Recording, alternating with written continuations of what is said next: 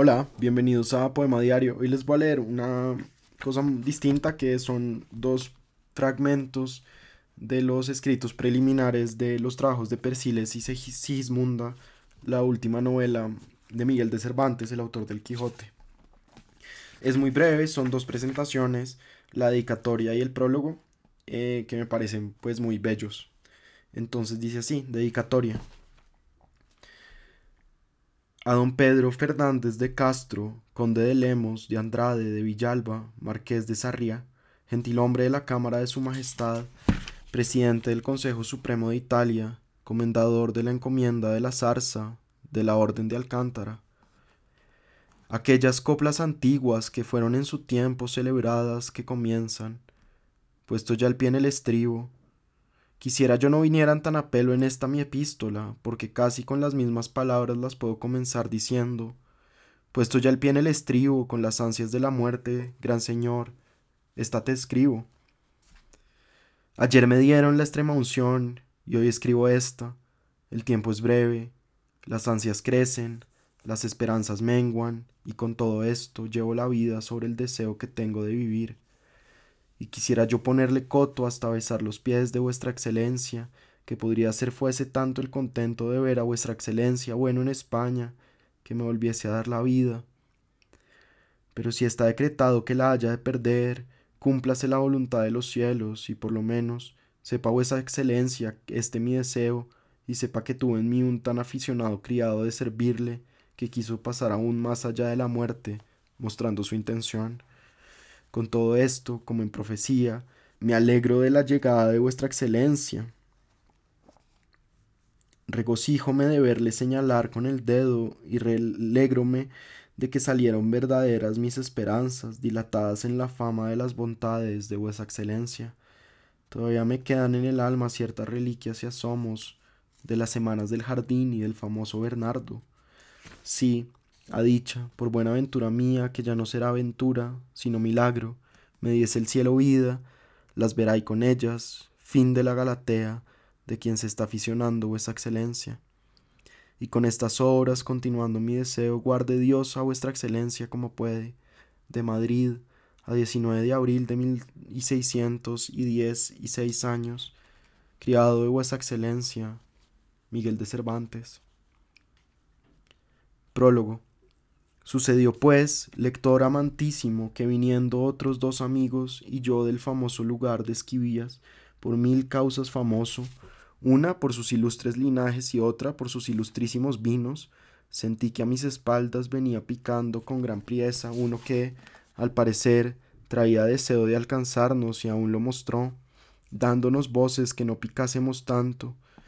Esperámosle y llegó sobre una borrica un estudiante pardal, porque todo venía vestido de pardo, antiparas, zapato redondo y espada con contera, baloña bruñida y con trenzas iguales. Verdad es no traía más de dos, porque se le veía a un lado la balona por momentos, y él traía sumo trabajo y cuenta de enderezarla.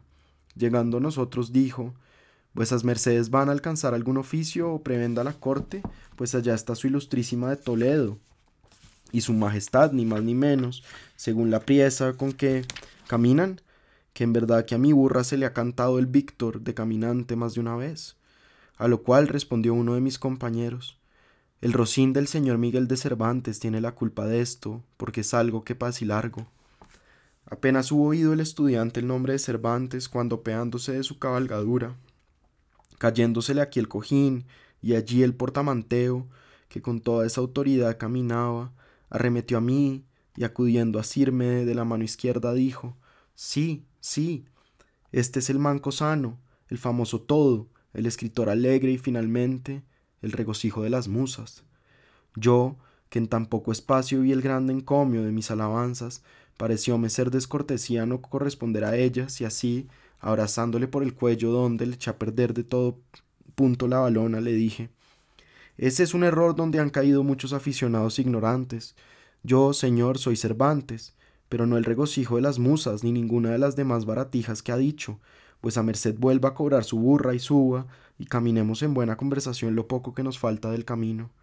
y solo así el comedido estudiante. Tuvimos algún tanto más las riendas y con paso asentado seguimos vuestro camino, en el cual se trató de mi enfermedad, y el buen estudiante me saució al momento diciendo Esta enfermedad es de hidropesía, que no la sanará toda el agua del mar océano, que dulcemente se bebiese.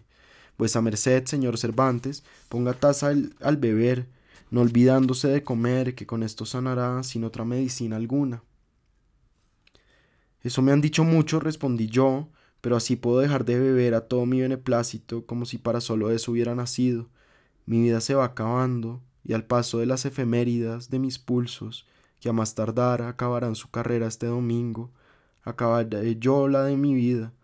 En fuerte punto ha llegado vuesa merced a conocerme, pues no me queda espacio para mostrarme agradecido a la voluntad que vuesa merced me ha mostrado. En esto llegamos a la puente de Toledo y yo entré por ella, y él se aportó a entrar por la de Segovia. Lo que se dirá de mi suceso tendrá la fama cuidado, mis amigos gana de silla, y yo mayor gana de escucharla. Toméle a abrazar y volvióseme a ofrecer, picó a su burra y dejóme tan mal dispuesto como él iba caballero, en su burra, a quien había dado gran ocasión a mi pluma para escribir donaires, pero no son todos los tiempos unos. Tiempo vendrá, quizá, donde, anudando este roto hilo, diga lo que aquí me falta y lo que se convenía. Adiós, gracias, adiós, donaires, adiós, regocijados amigos, que yo me voy muriendo y, deseando veros presto contentos en la otra vida.